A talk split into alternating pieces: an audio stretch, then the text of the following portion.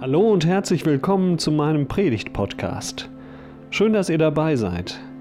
Hört euch die Predigt an und teilt sie gerne mit euren Freunden und Bekannten. Die ermutigende und befreiende Botschaft von Jesus soll zu den Menschen kommen. Und folgt uns über Facebook, Instagram und YouTube auf unserem Kanal Online Andacht Emmaus.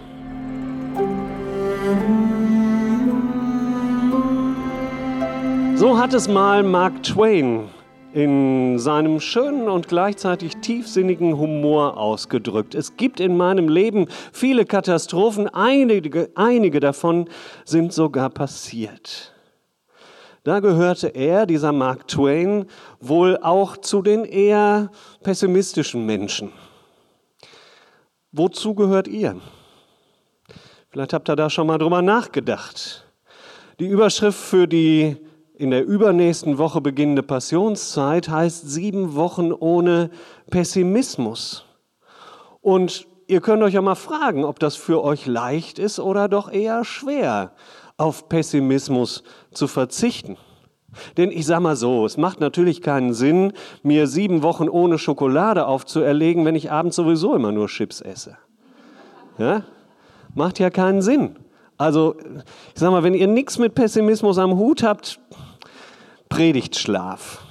Ja, also dann braucht er nicht zuzuhören. Aber vielleicht müssen wir auch gar keine extremen Pessimisten sein und trotzdem kennen wir diese Form des Denkens. Ich bin da relativ überzeugt, dass es euch auch da so geht. Und es ist ja nicht nur ein Denken, pessimistisches Denken. Es wirkt sich ja auch aus, wenn wir pessimistisch sind, pessimistisch denken. Es wirkt sich aus auf mein persönliches Leben. Es wirkt sich aus auf die Beziehungen, in denen ich, in denen wir leben. Es wirkt sich aus auf mein Umfeld, in dem ich mich bewege. Es wirkt sich auch natürlich aus auf meine Entscheidungen, die ich treffe und auf mein Handeln überhaupt, ob ich eher pessimistisch ausgerichtet bin oder nicht. Pessimismus ist ja im Grunde eine von drei Grundhaltungen des Menschen und alle sind mehr oder weniger in uns vorhanden. Die erste ist der Optimismus. Egal, es wird gut, sowieso. Viele von euch kennen das, Mark Forster singt es, egal, es wird gut, sowieso. Alles wird positiv gesehen. Die Perspektive ist immer sonnig. In dem Zusammenhang fällt mir immer mein Opa ein, der in Hagen, ich komme aus Hagen, der, der wohnte in Hagen-Weringhausen und der sagte immer, in Haspel scheint schon wieder die Sonne. Wenn es mal so richtig geschüttet hat. Hier würde man jetzt sagen, äh, wenn es hier schüttet, dann können wir sagen, in Kastrop scheint schon wieder die Sonne. Das war so seine, seine Haltung. Solche Menschen, die können uns ja wirklich gut tun weil sie uns irgendwie auch ermutigen zu einem, zu einem positiven Denken. Das kann aber auch ein bisschen anstrengend sein, wenn kein Raum da ist, das Problematische, was zum Leben auch dazugehört, auch anzusehen und es auch ernst zu nehmen.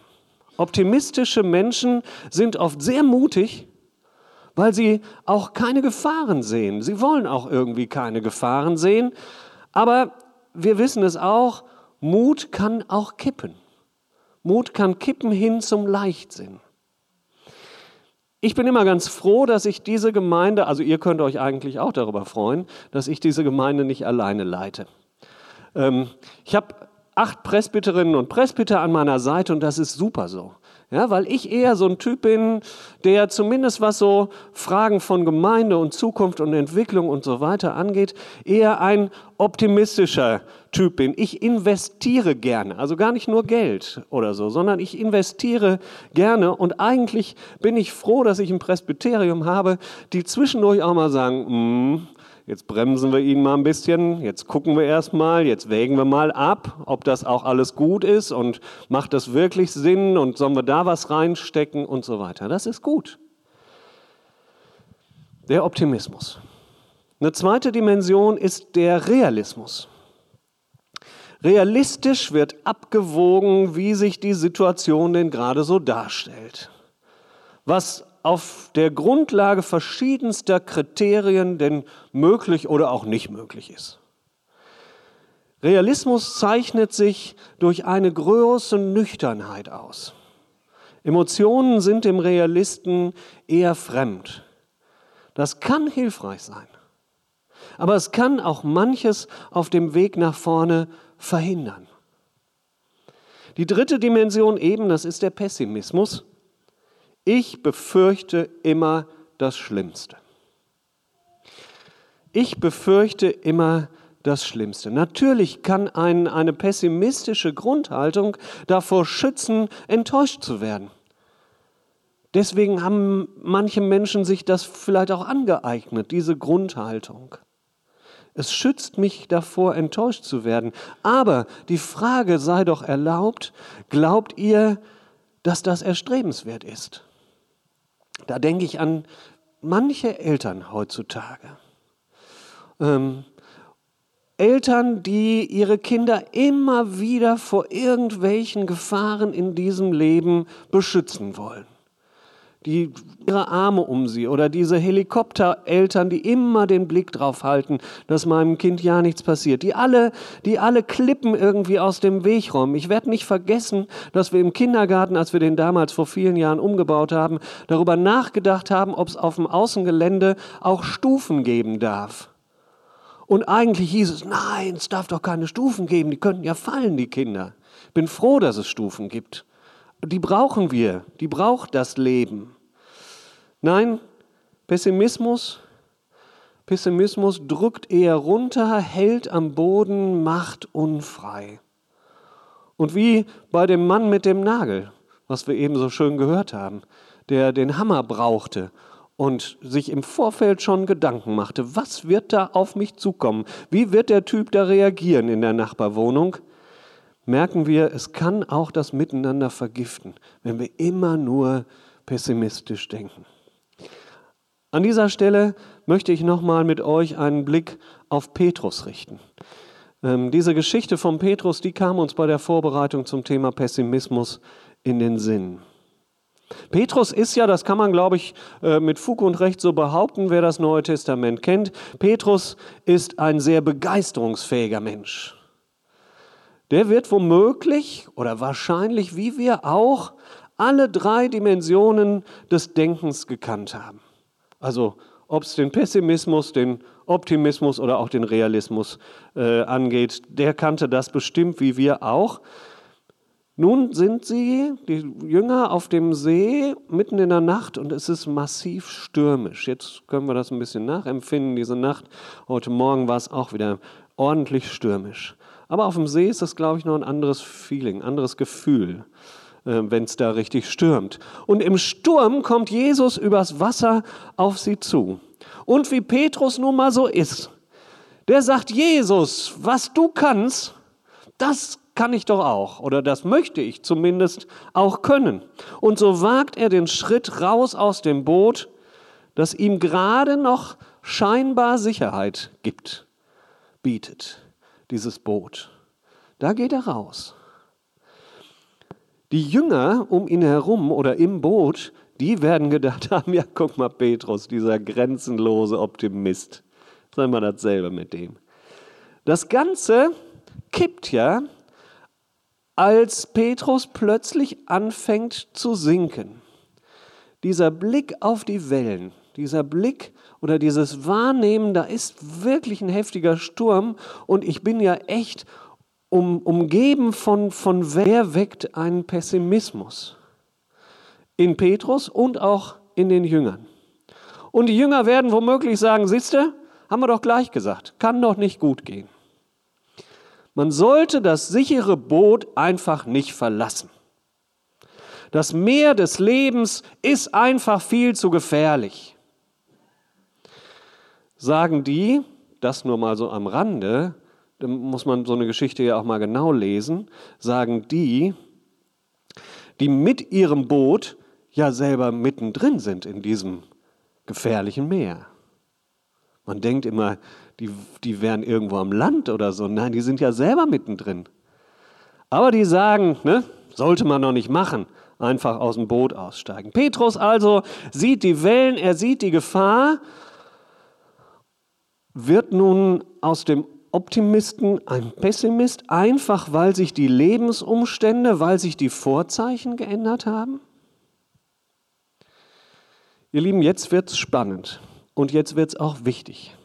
Denn jetzt tritt im Grunde eine vierte Dimension auf den Plan. Wir Menschen leben ja dreidimensional. Wir sehen so, wir denken so, dreidimensional, wie ich es gerade schon beschrieben habe. Manchmal sind wir auch ein bisschen eindimensional unterwegs oder auch vielleicht noch maximal zweidimensional, aber wir haben die Fähigkeiten, dreidimensional zu denken. Hm, aber wahrscheinlich wissen ja auch wir, das, was wir sehen, das, was wir mit unseren Augen erfassen können, was wir mit unseren Händen greifen können, das ist nicht alles. Es gibt noch mehr zwischen Himmel und Erde. Es gibt da noch mehr, etwas, was unser Verstehen übersteigt und was dennoch real ist. Nennen wir es einfach diese vierte Dimension. Und diese vierte Dimension tritt nun auch bei Petrus auf den Plan. Denn er erinnert sich, war, war es eigentlich mein grenzenloser, womöglich auch leichtsinniger Optimismus, der mich hat aufs Wasser steigen lassen? Nein, es war Jesus. Es war Jesus. Er hat mich doch gerufen, komm. Seine Stimme habe ich doch gehört. Komm zu mir, du kannst das. Ja, seine Stimme habe ich sogar erbeten, denkt Petrus. Ich habe doch gesagt, Herr, wenn, wenn das geht, wenn du kannst, wenn ich soll, dann lass mich aufs Wasser steigen, lass mich aus dem...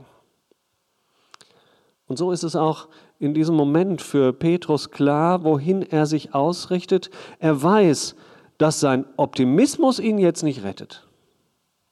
Er versinkt. Aber er versinkt auch nicht im Pessimismus, im Selbstmitleid, in einer Opferhaltung in dieser Situation.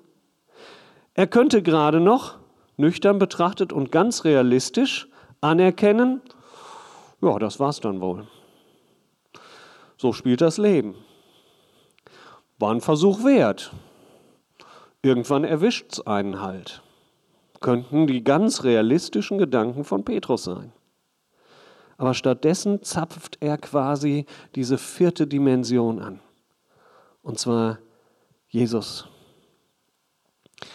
Diese vierte Dimension. Der, der ihn doch gerufen hatte, raus aus seiner vermeintlichen Sicherheit des Bootes, der, der ihn ermutigt hatte. Und er entscheidet sich, ihm auch jetzt noch zu vertrauen und er sagt, Jesus, hilf mir.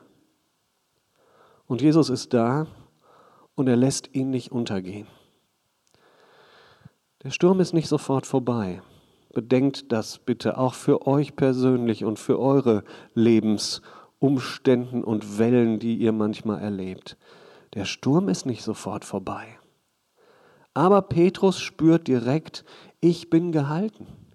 Ich bin bei Jesus in Sicherheit womöglich sogar in größerer Sicherheit als meine Kollegen da hinten im Boot. Es wird bestimmt eine der prägendsten Erfahrungen in seinem Leben gewesen sein.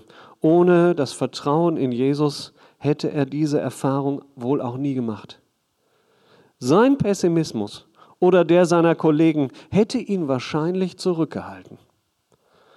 Oder denken wir mal kurz einige Jahrtausende zurück an die Israeliten auf ihrem Weg raus aus der Gefangenschaft in Ägypten. Als der Weg durch die Wüste so heftig wurde, manchmal kann ja die Wüste und die Hitze ähnlich sein wie das stürmische Meer, als der Weg durch die Wüste zu heftig wurde, da wollen die nur noch zurück. Lieber in der Gefangenschaft sterben, als sich durch die Wüstenzeit hin zur Freiheit durchkämpfen. Sieben Wochen ohne Pessimismus. Jetzt frage ich euch, wie kann das gelingen? Ich glaube, nur mit dem guten Vorsatz, ich will jetzt mal eine Weile nicht so pessimistisch denken, eher nicht. Ich glaube, ein Dreischritt kann da sein. Das erste ist wahrnehmen, wo ich pessimistisch bin. Lass uns das nicht außen vor halten. Es gibt es, dass wir pessimistisch sind. Wahrnehmen, was mich pessimistisch sein lässt. Wahrnehmen auch, welche Menschen dazu beitragen. Manchmal sind es Menschen, die uns das ein Stück nahelegen und nahebringen. Das Zweite ist, was ich wahrnehme an Pessimismus, das halte ich Jesus hin. Er ist die richtige Adresse. Bei ihm kann ich anklopfen. Das heißt, wer anklopft, dem wird aufgetan. Vor ihm kann ich das aussprechen, dass das so ist gerade. Jesus, ich bin da pessimistisch, ich halte dir das hin. Und dann lasse ich ihn hineinsprechen in mein Herz, in meine vielleicht gerade pessimistischen Gedanken. Und dann höre ich hin und höre, was er mir sagt. Und was womöglich er mir sagt gegen andere Stimmen. Die haben wir auch immer in uns. Wie er sagt, ich liebe dich, du bist mir wertvoll. Wie er mir sagt, dir ist vergeben. Deine Schuld muss dich nicht mehr belasten, auch auf Zukunft hin nicht. Wie er sagt, dein Leben ist von Bedeutung. Lass dir nichts in einer anderen Richtung einreden. Dein Leben ist von Bedeutung. Wie er sagt, ich halte dich. Und ich halte dich nicht nur, sondern ich trage dich auch, wenn es nötig ist. Wie er sagt, dein Leben hat eine Zukunft und die hat es in mir. Wie er sagt, meine Kraft ist in den Schwachen mächtig. Und wenn du dich noch so schwach fühlst, meine Kraft ist in dir mächtig. Wie er sagt, ich habe einen Weg für dich, auch wenn du ihn gerade nicht siehst, wenn du gar keinen Weg siehst. Wie er sagt, wage mutig Schritte, wage sie auch aufeinander zu. Und dann, wenn wir uns mit diesen Zusagen Jesu füllen lassen, dann können wir eine enorme Erfahrung machen. In allem, ja, sind wir gehalten. Bisschen so wie Jackie das eben gelesen hat, dieser, dieser Text von Martin Schleske und das, was, was Jackie dazu formuliert hat. Wir bekommen einen Zugang zu Weisheitsschätzen, so hieß es da. Aus dem Mut heraus, auch mal Dinge nicht zu verstehen.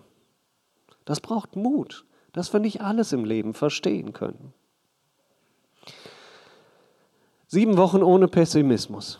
Vielleicht heißt es an, wie gut wir es doch haben im Leben. Walter Wüllenweber, Journalist, hat das mal sehr schön ausgedrückt. Er sagt, es geht uns besser als je zuvor. Das ist wissenschaftlich solide belegt.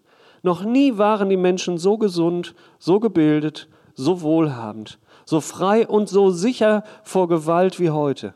Und weil sich viele positive Entwicklungen gegenseitig verstärken, befinden wir uns sogar in einer Aufwärtsspirale. Doch diese frohen Botschaften dringen nicht in unser Bewusstsein vor, denn unsere Gehirne reagieren vor allem auf Gefahren und die Medien liefern genau die Art von Informationen, nach denen wir ständig Ausschau halten. Alarm, Terror, Katastrophen. Wer profitiert, sind die Populisten. Sie brauchen den immer Schlimmerismus, die Endzeitstimmung. Das falsche Bild von der Welt am Abgrund, deren demokratische Systeme unfähig sind, die Probleme zu lösen, dient ihnen als Legitimation für radikale Veränderungen. Es geht uns besser als je zuvor. Das ist keine Wellness-Botschaft, die uns ein gutes Gefühl bescheren soll. Es ist die politischste Botschaft unserer Zeit und eine Antwort auf den Populismus. Ja, sich klar machen, wie gut wir es doch haben.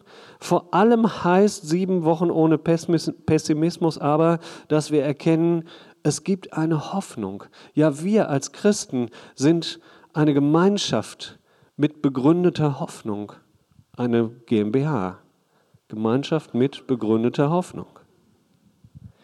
Aus dieser Hoffnung heraus konnte Dietrich Bonhoeffer noch im Gefängnis kurz vor seiner Hinrichtung dichten, was wir gerade gesungen haben. Von guten Mächten, wunderbar geborgen, erwarten wir getrost, was kommen mag. Er hätte, wie wir sicher auch manchmal, Grund, durchaus Grund zu Pessimismus gehabt. Aber er hat sich für das Vertrauen, für die Zuversicht entschieden. Und dieses Vertrauen hat, hat er, wie Petrus, Er hat es erlebt. Es war eine große Verheißung für ihn und es ist eine große Verheißung für uns, die darin steckt. In dieser Zusage, in diesen Zusagen Jesu. Dass uns das ab Aschermittwoch, aber gerne auch schon ab heute, zu sieben Wochen ohne Pessimismus oder vielleicht auch zu einem Leben ohne Pessimismus ermutigt. Das wünsche ich uns allen. Amen.